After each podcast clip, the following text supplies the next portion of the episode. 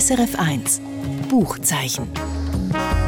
Präsentiert von Exlibris, Ihr Onlineshop für Bücher und E-Books. exlibris.ch Was ist Glück? Um diese grosse Frage geht es heute im Buchzeichen. Die beiden Autoren und die Autorin von diesen drei Büchern, die wir heute vorstellen, finden darauf ganz unterschiedliche Antworten. Herzlich willkommen zu unserer Literaturstammtischrunde. Euch, die uns zulassen, meiner Kollegin Nicola Steiner und meinem Kollegen Felix Münger. Ich bin Britta Spichiger. Schön, dass ich da bin. Guten Abend zusammen. Der eine Autor, der Österreicher Arno Geiger, hat das Glück schon im Titel von seinem Buch. Es heißt Das glückliche Geheimnis. Der Arno Geiger erzählt darin von seinem langen Weg zur Schriftstellerei, von seinen Eltern, die alt werden und der grossen Liebe. Und die Autorin vom zweiten Buch auf unserem heutigen Literaturstammtisch erzählt auch von einer Liebe im Spannungsfeld zwischen westlicher und östlicher Kultur. Und der Autor vom dritten Buch, dem heutigen Kurztipp, setzt die Heiterkeit der Melancholie entgegen wunderbar poetisch. Zuerst kommen wir zum Arno Geiger. Der Österreicher hat 2005 mit seinem Familienroman «Es geht uns gut» den deutschen Buchpreis gewonnen und ein anderes sehr bekanntes Buch ist das, das Arno Geiger über seinen demenzkranken Vater geschrieben hat, der alte König in seinem Exil. Das Neueste ist heute gerade erschienen. Es heißt Das glückliche Geheimnis. Und du, Felix, hast es mitgebracht. Was ist das für ein Geheimnis? Ja, also der Arno Geiger ist jetzt 54 und in dem Buch bekennt er, dass er eben ein Geheimnis hat, das er 25 Jahre lang gehütet hat. Nämlich er hat Zwien, wo er studiert hat und auch heute noch lebt, 25 Jahre lang ein ganz eigenartiges Hobby pflegt. Er hat nämlich dort einmal pro Woche ungefähr Abfallkübel, Container durchwühlt, und zwar dort, wo die Leute das Altpapier entsorgt haben. Das hat schon als junger Student angefangen, hm. als er auf Wien kam. Zuerst hat er da Zeitungen mit heimgenommen, äh, Frankfurter Allgemeine Zeitung, wo er, armer Schlucker, sich nicht können posten Er ist aus dem Vorarlberg nach Wien gekommen, mhm. hat auch keine reiche Eltern gehabt. Dann hat er Bücher mit heimgenommen, die er gefunden hat in diesen Abfallcontainern. Kistenweise hat er das heimgetragen. Und mehr und mehr ist dann so das Interesse am Persönlichen gewachsen, wo er da gefunden hat in den Abfallkübeln, vor allem so Briefe, Briefkonvolut, Briefwechsel. Und das hat ihm ermöglicht, Zugang zu finden ins Denken und Leben von Menschen, die völlig anders leben als er. Und das hat ihm Glück beschert. Das hat unter anderem dann auch später seine Schriftstellerei befruchtet. Schon noch erstaunlich, ein sättiges Doppelleben. Was ist denn der Beweggrund dahinter? Also hat er am Anfang einfach nach Inspiration gesucht? Hey, ich glaube, es war einfach Zufall. Er, ist, er beschreibt, wenn er so an einem Abfallcontainer vorbeigelaufen ist, Neugier. er hat gefunden, wow, da hat es ja eine Zeitung, die ich lesen konnte. Hey, da hat einer eine ganze Kiste voller Bücher angestellt. Das war hm. dann vor so einem Container. Gewesen. Er hat dann auch noch so ein bisschen, am Anfang mindestens so ein bisschen finanzielles Interesse gehabt. Er hat dann die Bücher nämlich gesammelt, hat alles gelesen, ist ein absoluter Bücherwurm als junger Student und hat es dann zusammen mit der Freundin auf dem Flohmarkt verkauft und offenbar ein ziemlich gutes Business gemacht. Und das hat ihm eben dann geholfen, die Figuren zu entwickeln, die er unter anderem in seinen vielen Romanen, unter anderem mit dem, was du erwähnt hast, «Es geht uns gut», wo er als mhm. erster Schriftsteller übrigens 2005 den mhm. damals ins Leben gerufenen deutschen Buchpreis gewonnen hat. Das war eine Sensation. Mhm. Er beschreibt das auch im Buch, wie der Hansa Verlag nie so richtig an ihn geglaubt hat und den Tätschbumm, der Herr Geiger, kommt nachher doch einer der wichtigsten deutschen Literaturpreise über. Und da erzählt er sehr, sehr äh, packend, wie das war. Äh, vordergründig dann so eine Existenz als Intellektuelle und dann eben hintergründig noch so eine zweite Existenz, die sich so ganz im Verborgenen abgespielt hat.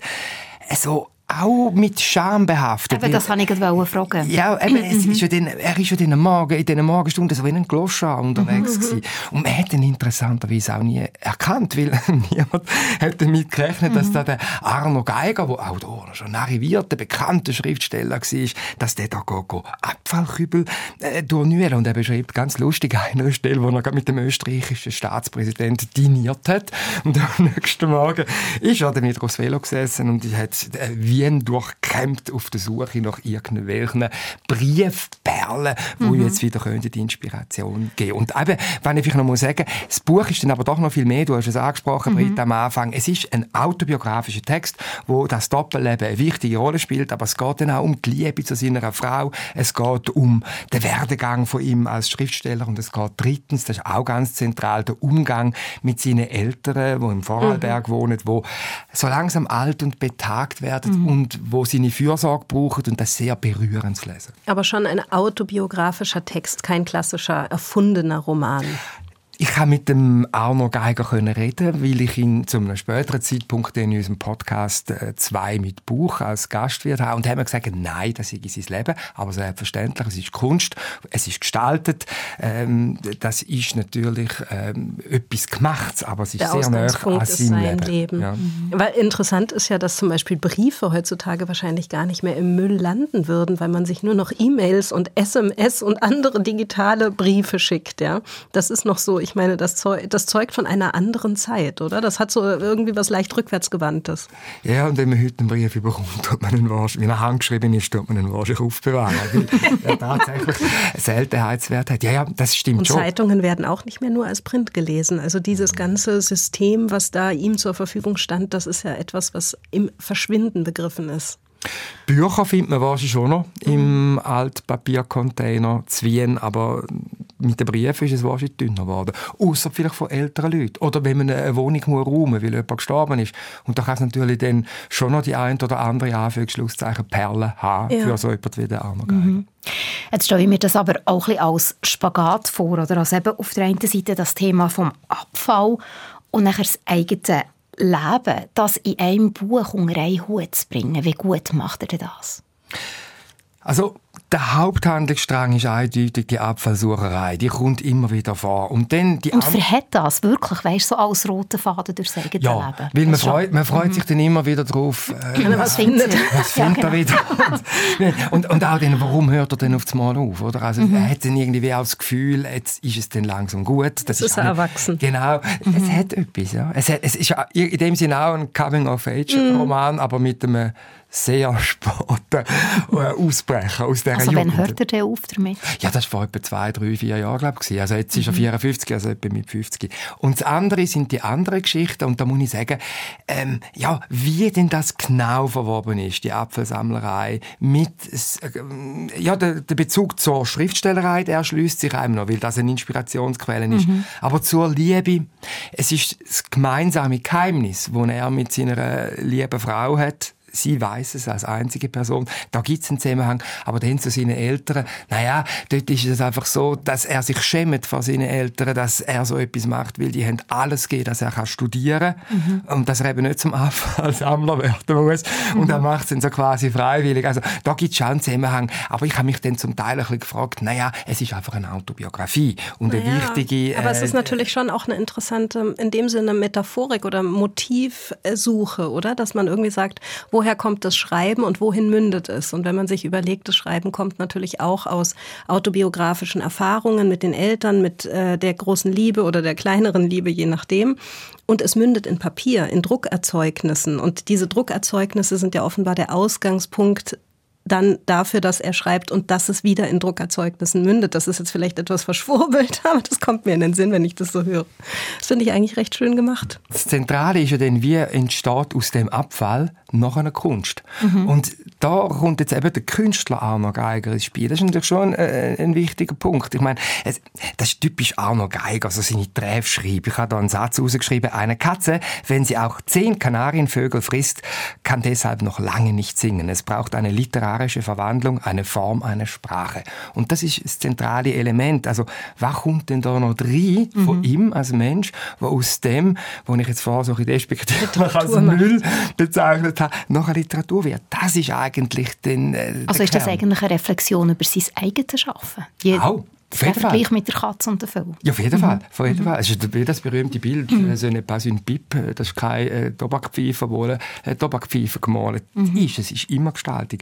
Und ich, äh, es ist ein autobiografischer Text, den rausgekommen, der von, von einem Menschen erzählt, der an vielen Abgründen vorbeigesegelt ist, der eben auch Scham empfindet äh, bei dem, was er da heimlich tut. Und dann eben seinen Weg sich selber erkämpft. Also das ist absolut beeindruckend, wenn er, den wenn er das macht, wenn er auch mhm. äh, die Schriftstellerei junge Jahre vorwärts treibt, obwohl er am Anfang überhaupt keinen Erfolg hat. Und da stellt sich dann noch eine, äh, auch eine Frage oder stellen sich Fragen über den Herr Geiger hinaus, nämlich über mich selber. Was sind denn die Seiten, die ich vielleicht nicht bei mir sehe? Oder die ich bei anderen nicht sehe, die aber für diese Menschen eben genauso wichtig sind. Also letztlich ist es die universelle Frage, was macht uns zu den Menschen, wo wir sind. Und mhm. er sagt, er wäre sicher nicht der, der Schriftsteller geworden, wenn er nicht im äh, Druckerzeugnis Abfall. Eine Art Erweckungserlebnis. Also interessant wäre ja noch zu wissen, äh, ist daraus seine Sehnsucht nach Schreiben erst entstanden oder ist das, hat das stattgefunden, weil er eine Sehnsucht nach Schreiben hat? Aber das ist natürlich eine sehr Nein, nein, das kann man Psychologische Sprache, äh, Frage. Nein, das kann man beantworten. Er hat vorher schon Schriftsteller werden. Er hat mhm. das immer wollen. Er ist ein, ein, ein, ein, ein sprachbesessener Mensch gewesen. Und er ist einfach zufälligerweise ist er auf die Inspirationsquellen in mhm. diesen Containern ist er gestoßen. Mhm. Mhm. Also am Anfang gesagt, eben, äh, das Glück liegt schon im Titel von dem Buch. Das glückliche Geheimnis äh, heißt das neue Buch von Arno Geiger. Ist das auch seine Definition von Glück vielleicht, dass er eben quasi die Inspiration in, dem, in diesen Abfallprodukten, in diesen Geschichten gefunden hat und nachher eine Inspiration gefunden hat durch das auch für sein eigenes Schreiben, für sein eigenes Leben? Also ich glaube, für den Arno Geiger ist die Abfallsuche sehr wichtig fürs persönliche Glück insofern, als er sich ein zweites Leben zugestanden hat und das auch ausgelebt hat. Ich glaube, es hat ihm mhm. die Freiheit gegeben. Es ist ja nicht nur das Abwehr. Die Vielfalt. Die Vielfalt. Er anerkennt, dass er da verschiedene Seiten hat in sich.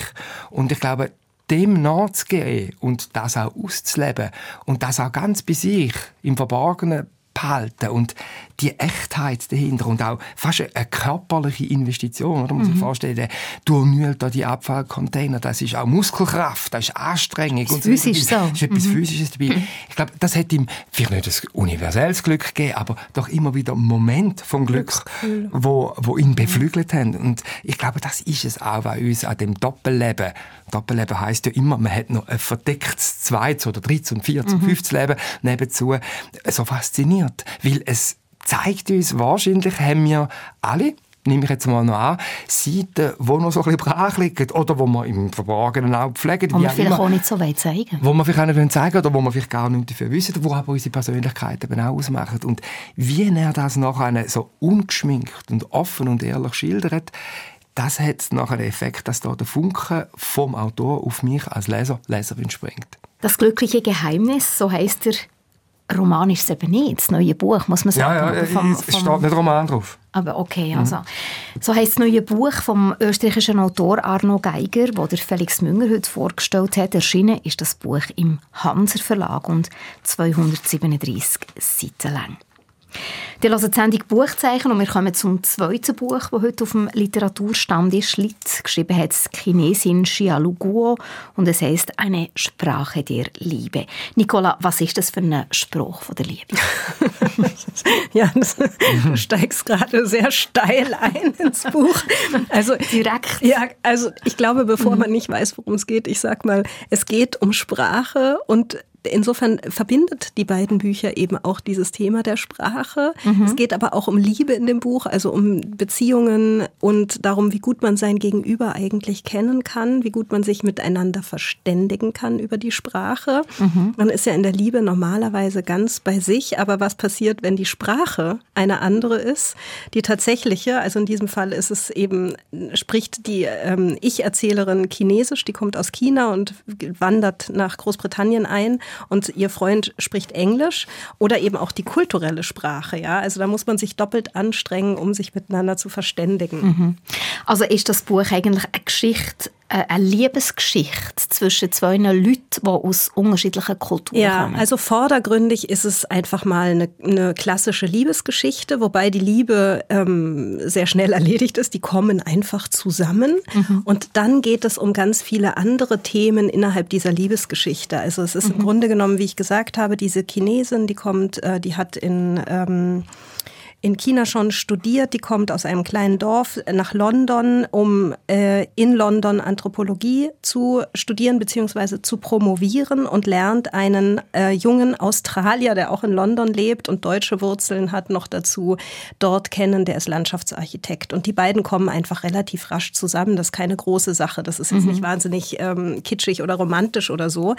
Ähm, und sie und da stoßen jetzt tatsächlich sozusagen diese kulturellen Unterschiede aufeinander, mhm. aber auch die sprachlichen Schwierigkeiten, die Missverständnisse, die damit einhergehen, aber im Grunde genommen auch die Faszination aneinander. Er kommt aus sehr gutbürgerlichen Verhältnissen, sie kommt eben aus ganz ärmlichen Verhältnissen. Sie versucht irgendwie erstmal sich zurechtzufinden. Sie muss die Sprache sich erstmal aneignen, sie muss sich das Alphabet aneignen, weil natürlich Chinesisch eine Sprache ist, mhm, 5000 Zeichen, mhm. ein ganz anderes System, in dem man denkt, denkt und in dem man aufwächst. Es geht dann aber natürlich auch um Zugehörigkeit und um Identität. Also die beiden kommen zusammen und er wünscht sich er möchte doch so wahnsinnig gerne mal auf der Themse in einem Hausboot wohnen. Und dann mm, kaufen sie sich so ein ganz kleines, bescheidenes Hausboot und wohnen da. Und sie denkt sich die ganze Zeit, oh, das ist aber echt kalt und ungemütlich. Und irgendwie habe ich mir jetzt einen Typen gesucht, der so äh, wurzellos ist. Ja, sie sucht eigentlich mhm. die Anbindung.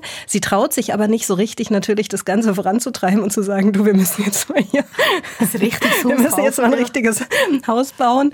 Und es geht aber zum Beispiel auch um das, da musste ich vorhin, Felix, ähm, als du zu Arno Geiger dieses Zitat gebracht hast, äh, hast äh, Ceci n'est pas une pipe, ja. Es geht auch um Kopie und Original.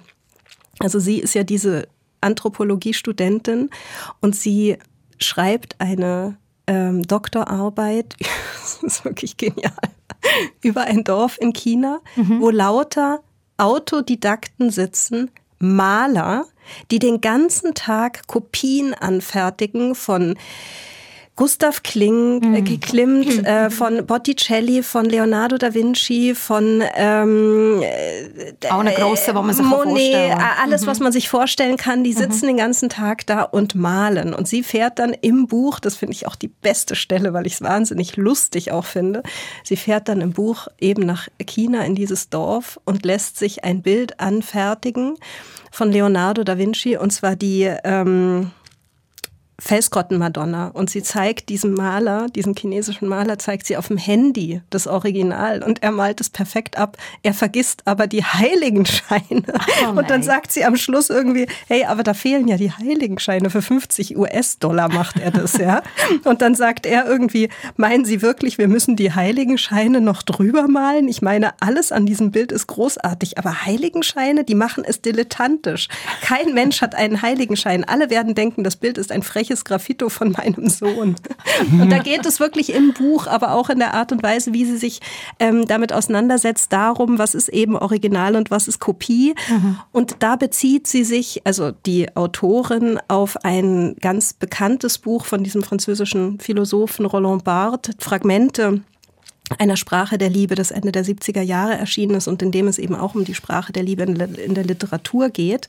Und ähm, das verhandelt sie im Grunde genommen wie so nebenbei. Also es hat ganz viele Ebenen, dieses mhm. Buch. Die Liebesgeschichte, die Identität, die Zugehörigkeit, die Suche nach einem festen Platz.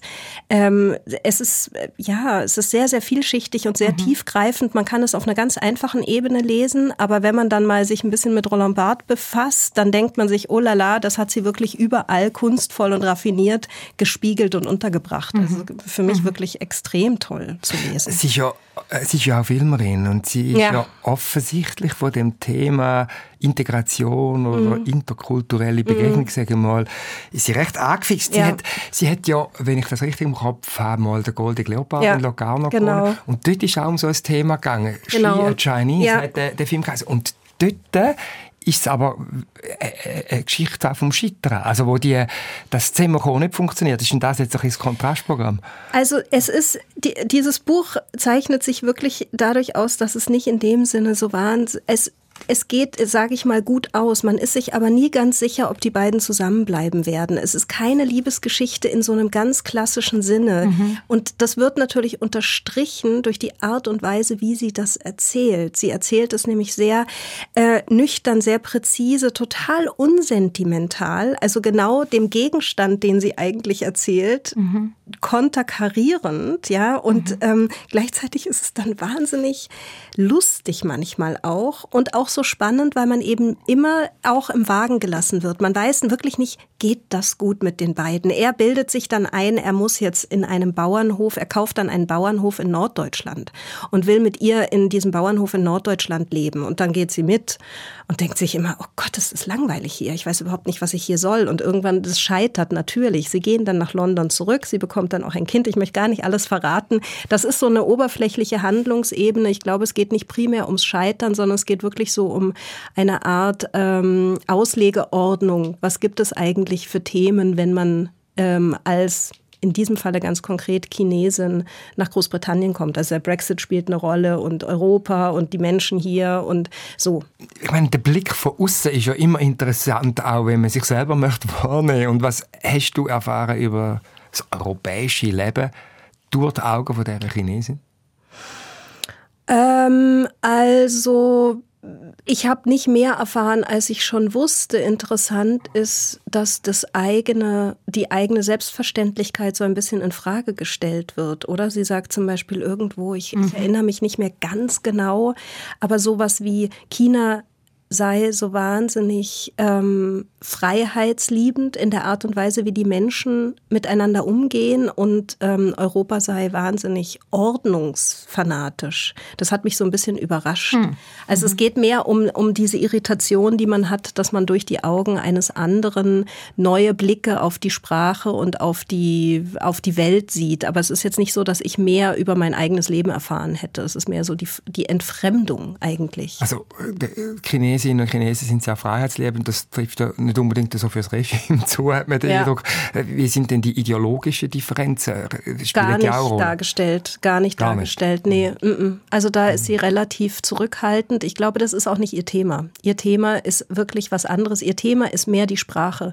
Ihr Thema ist, wie kann ich als jemand, ähm, der wirklich hineingeworfen wird in ein Land, dessen Sprache ich von Anfang an gar nicht verstehe, wie kann ich mir das aneignen? Das ist auch ein Thema, was sie in ihren anderen Romanen auch schon oder auch Büchern auch schon be, ähm, beschäftigt hat. Also es geht mehr darum, es geht mehr um diese sogenannte Transformation von einem Kulturkreis in den anderen, aber nicht im Sinne von religiös, politisch, kulturell nicht so in einem ganz, weißt du, nicht in so einem ganz klassischen Sinne, sondern es ist mehr so was Schwebendes. Das ist auch das, was mich an dem Buch, glaube ich, so fasziniert hat, dass es auf den ersten Blick sich einfach sehr wirklich ganz toll liest. Also mhm. es ist wirklich nicht schwer geschrieben und es ist auch sehr, sehr komisch an vielen Stellen, gerade eben die, diese... Die kulturellen Missverständnisse sind so, das ist schon ein, ein Klassiker, wo immer wieder äh, Lachmuskeln reizt. Also so Spezifikationen einfach, mhm. wo sie sich wundert, was irgendwie Heimweh und Sehnsucht nach etwas oder so, also sie mhm. schaut genauer hin, aber es ist, es geht mehr in, es ist sozusagen subkutan, könnte man sagen, ja. Es ist nicht so ganz ähm, anhand von Beispielen. Das einzige Beispiel, was wirklich wahnsinnig komisch ist, ist eben dieses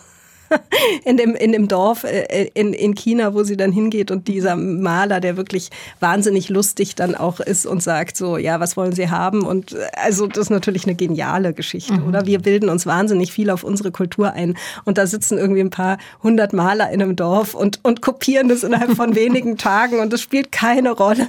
Das ist großartig. Mit oder ohne Heiligenschein.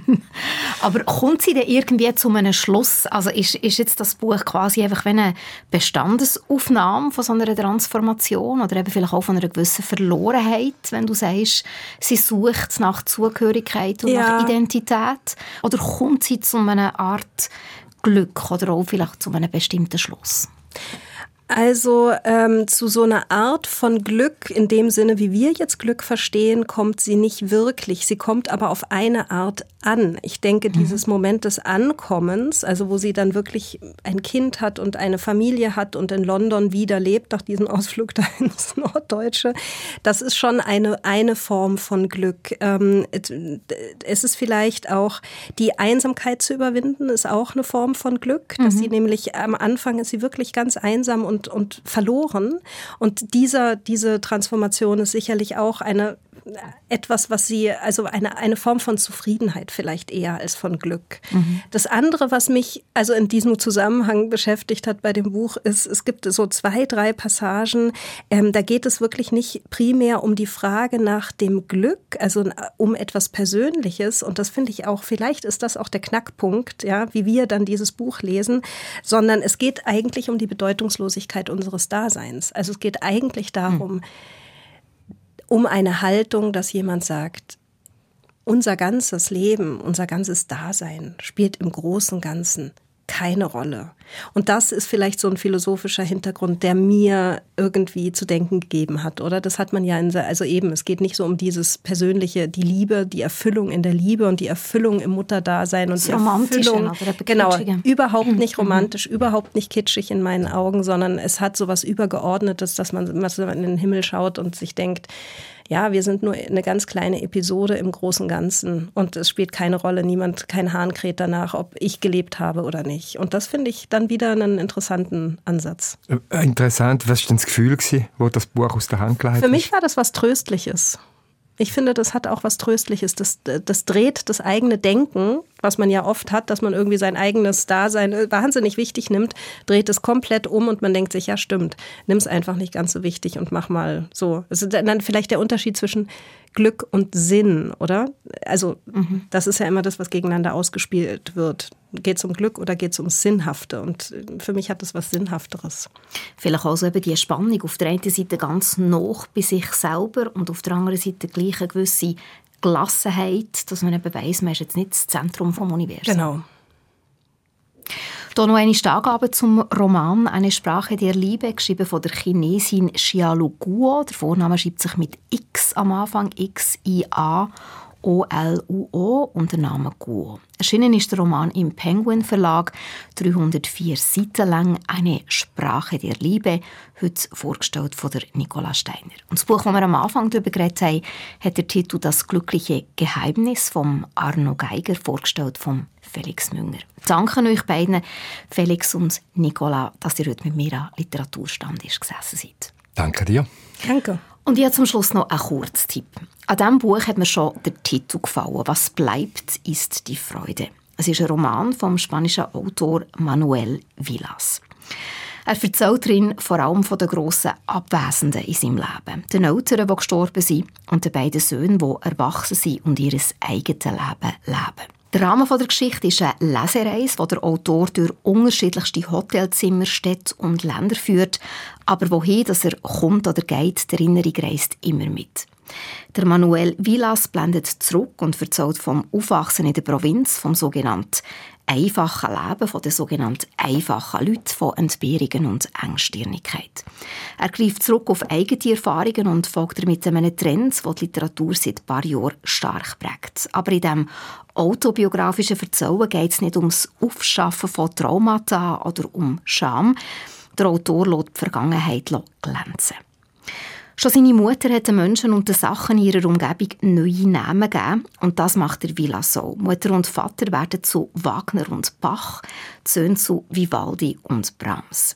Die Hoffnung hinter diesen neuen Namen, das, was man verloren hat oder was verloren scheint, mit der Musik neu zu beleben und zu entdecken. Was bleibt, ist die Freude, ist aber nicht einfach eine Verklärung von der Vergangenheit, sondern der Gegenspieler, die Depression, die der Autor darunter leidet, ist auch gegenwärtig. Die Geschichte bekommt mit der Zeit auch einen Hang zum Melodramatischen oder Schuldigen, was das Lesen manchmal anstrengend macht. Trotzdem hat die Lektüre vom Roman «Was bleibt, ist die Freude» etwas Tröstliches. Sie zeigt einem, dass auch die kleinste, scheinbar unbedeutendste Erinnerung ein Leben lang begleiten kann und auch das eine Definition von Glück ist. Was bleibt ist die Freude? Der Roman vom spanischen Autor Manuel Vilas. Erschienen ist der Roman mit 396 Seiten im Berlin Verlag, übersetzt von der Astrid Roth. Und das ist es vom heutigen Buchzeichen. Mein Name Rita Spichiger. Schön, wenn ihr auch nächste Woche daheim oder unterwegs wieder mit dabei seid. Gleicher Sender, gleiche Zeit. SRF 1 Buchzeichen. Präsentiert von Exlibris, Ihr Onlineshop für Bücher und E-Books. exlibris.ch